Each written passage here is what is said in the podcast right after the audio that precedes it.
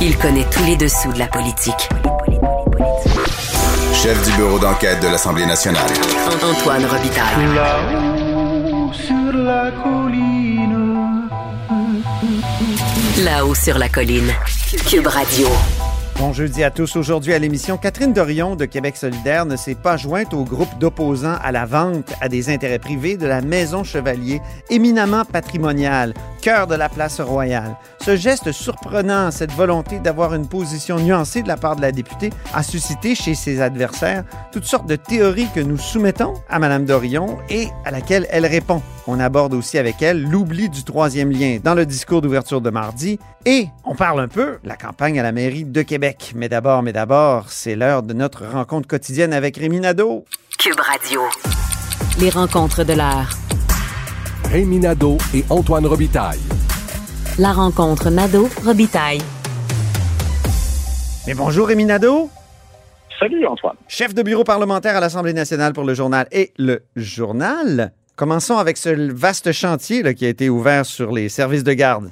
Oui, donc le plan est dévoilé. Alors, 37 000 places qu'on veut construire, livrer en trois ans et demi. Je, je sais que euh, les fonctionnaires du ministère de la Famille avaient, euh, à la demande de M. Legault, le préparé un plan et qu'on voulait faire un plan sur cinq ans. Oui. M. Legault tapait euh, sur la table en disant Hey, vous allez me ramener ça à trois ans. Finalement, je comprends qu'il y a eu quand même une petite négociation parce que c'est trois ans et demi. Alors, au printemps 2025, ce serait livré. Et pour y arriver, là, il y a toutes sortes de mesures. Euh, Monsieur Lacombe, euh, le ministre des- de la Famille, avait déjà euh, fait état d'étapes bureaucratiques qui étaient levées pour construire plus rapidement. On aura besoin de trouver 17 000 éducatrices. Écoute, c'est énorme. Je te corrige, Euh, pour- 17 800. C'est terrible. Alors ça, ça, Mais là, je me posais la question ce midi avec euh, Benoît Dutrisac. Est-ce qu'il va y avoir une conscription? Alors qu'on oblige certaines femmes et certains hommes à, à être euh, éducateurs et éducatrices en garderie? Ouais, ben écoute, on mise sur la hausse de- des salaires qui commence. Là. Il y a déjà un 12 à 17% qui a été annoncé immédiatement, mais la, la négo se poursuit. Il y aura une offre bonifiée. On mise aussi sur une formation en alternance là, où les, euh, les, les personnes intéressées feraient une semaine en formation, une semaine au travail. Mais est-ce qu'on va y arriver? Écoute, ça, c'est ambitieux. L'autre chose aussi qui est importante, euh, on va, le gouvernement va se donner les moyens, euh, j'en avais parlé à un moment donné, il va se donner les moyens de construire lui-même des CPE. Parce que on a constaté dans certaines régions, par exemple en Outaouais, la, la région du ministre Lacombe, où il y avait des appels de proposition puis personne ne répond. Il n'y a, pas de promoteur intéressé. Alors le gouvernement veut lui-même construire des CPE et ça, ça veut dire aussi donc au départ commencer à, à gérer là, ces, ces éventuels CPE-là avant que éventuellement on puisse après ça les vendre ou les donner comme en contrat à, à gérer à quelqu'un. Alors imagine ça, juste une petite parenthèse, ça me fait penser à ma récente chronique L'État gonfle comme une ballonne. Je pense Oui. que je pourrais faire un volume 2 parce que tu te rends compte que le- tu sais, la, la SQI qui construit des, des immeubles pour le gouvernement ou des infrastructures sont pas censés faire des petits projets.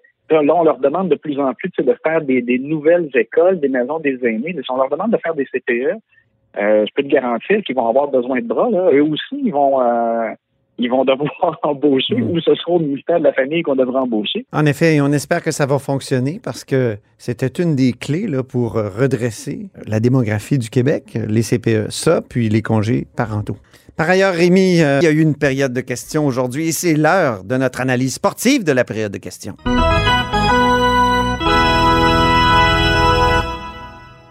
Commençons par la Dale Hunter du jour. Ceux qui ont des références comme toi et moi au nordique des années 80, on sait c'est qui Dale Hunter. C'était un joueur, euh, la petite peste, qui euh, passait son gant au visage des adversaires et j'ai l'impression qu'il y a une joueuse aujourd'hui qui a fait ça. Oui, Dale Hunter savait se faire détester euh, avec sa combativité extrême. Alors, c'est le cas de Geneviève Guilbeault aujourd'hui. Je pense que les libéraux euh, l'ont pas trouvé drôle.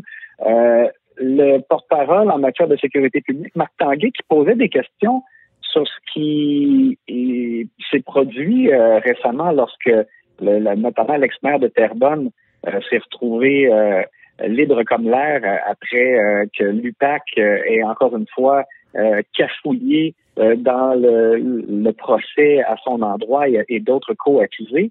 Et Marc Tanguay, en fait, il est quand même allé très loin parce qu'il suggérait, dans le fond, au gouvernement de mettre à la porte le numéro 2 actuel de l'UPAC, Sylvain Baillargeon, qui a été nommé sous le gouvernement caquiste. Euh, Mais la question était légitime parce que ce qu'on dit de Sylvain Baillargeon, c'est qu'il a fait commis un affront à la justice. C'est les juges qui, qui, le dénoncent en ces termes. Donc, la, question se pose. Et si c'est l'Assemblée nationale aux deux tiers qui nomme ces gens-là, ben, ce doit être aussi eux qui les, euh, euh, les congédient. Or, la question était là. En tout cas, je, trouvais que la question était légitime, mais ce fut un boomerang. Oups. Oui, ben écoute, on va, je pense qu'on va entendre rapidement, je te dirais que le, problème, je trouve, c'est que Geneviève Guilbeault a fait comme si elle n'avait pas du tout à répondre précisément à cette question-là. Elle s'est mise à rappeler ce que le gouvernement de la CAQ a fait en arrivant, nommé au deux tiers le, commissaire, etc. Euh, et après ça, elle a plutôt passé le gant dans le visage aux libéraux. On va l'écouter. On a le pouvoir de le nommer. Lui, on a le pouvoir aussi de le destituer. Vous avez nommé le 18 mars 2020, le gouvernement du Québec procède aujourd'hui à la nomination de Sylvain Bayard-Jean. Et Monsieur le Président, s'il y a un parti qui a donné de l'ouvrage à l'UPAC au travers les années, c'est bien le Parti libéral. Fait que j'invite, venant de la part en plus du député de La Fontaine, qui a été président du Parti libéral et qui succède. Monsieur le leader, s'il vous plaît. S'il vous plaît. Mme Guilbeault même aussi a, dit euh, plus tard, euh, le Parti libéral entend nous parler d'intégrité, c'est un peu contre nature. Écoute, elle est allée, elle est allée très loin et ça a fait bondir euh, les libéraux. Monsieur Paradis, le président, qui a été pris un peu en sandwich là-dedans, a demandé qu'elle retire ses propos. Ça a été un peu long. Il y a eu une bataille entre les leaders. Il faut dire aussi que, bon, Marc Tanguay avait utilisé le terme euh, là, que, Mme Guilbeault abriait ce qui s'était euh, produit à l'UPAC, mais c'était un peu parce qu'elle ne répondait pas. Euh, alors, tout ça a tourné donc un peu en froid d'empoigne. Euh, mais ça a été une dure de période de questions. Il y a eu deux, trois moments comme ceux-là où le président Paradis avait l'air vraiment dépassé. Oui, c'est ça exactement. Et, tu sais, je trouve que si la ministre de la Sécurité publique euh, veut pas parler d'un élément qui s'est produit en cours, qui, ou qui est un, élément judiciaire, elle aurait très bien pu faire comme les ministres de la Justice font, et j'ai en, tête Yvon Marcoux, parce que c'était un cas vraiment spectaculaire de ministre de la Justice. C'est un peu radical, ça, Rémi. Non, mais tu, te rappelles, il mettait ses mains ensemble comme d'une drôle de façon en chambre avec le sourire aux lèvres, et il disait, vous savez, je peux pas commenter les choses qui se déroulent en cours. Alors, tu sais, elle aurait très bien pu faire ça sans, distribuer des taloches euh, là où ça fait mal aux libéraux et, provoquer cette foire d'empoigne. Alors, on a assisté encore un peu à, un excès de partisanerie, je trouve, de la part de Mme Dépôt. En même temps, au gouvernement, on nous répondra que la CAQ était attaquée de toutes parts ce matin. Mais on peut dire que François Legault, tel un gardien de but, euh, a bien arrêté les rondelles. Oui, et, un peu contre-attaqué à la question de, Joël Arsenault, euh, qui soulevait encore la problématique de la hausse des tarifs euh, de l'hydroélectricité, puisque la CAQ s'était engagée à réduire le fardeau fiscal des Québécois. Et donc, M. Arsenault le présentait comme euh, un, élément contre nature. M. Legault a rappelé qu'en campagne électorale, Jean-François Lisée prédisait que c'était impossible de réduire le fardeau fiscal des Québécois. Et donc, M. Legault s'est un peu amusé avec ça en disant le PQ est dur à suivre.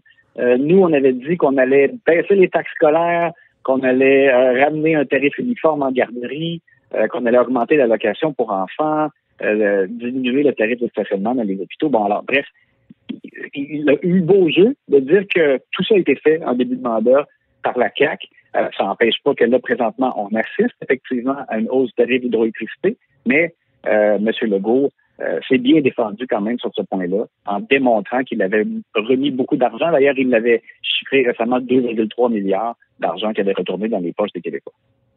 Le coup de cochon du jour maintenant, Rémi, quel est-il? Ben, euh, Lorraine Richard euh, a posé des questions à Marguerite Blais. La députée euh, péquiste de la Côte-Nord. Oui. Qui est toujours enflammée. Oui, toujours enflammée, effectivement, sur les soins à domicile. Et Marguerite Blais, euh, en, en, répondant, a dit c'est facile de se lever et de chialer. Et ça aussi, ça a provoqué encore une fois des remous euh, dans, les, euh, dans les banquettes au Salon Mhm. Bleu.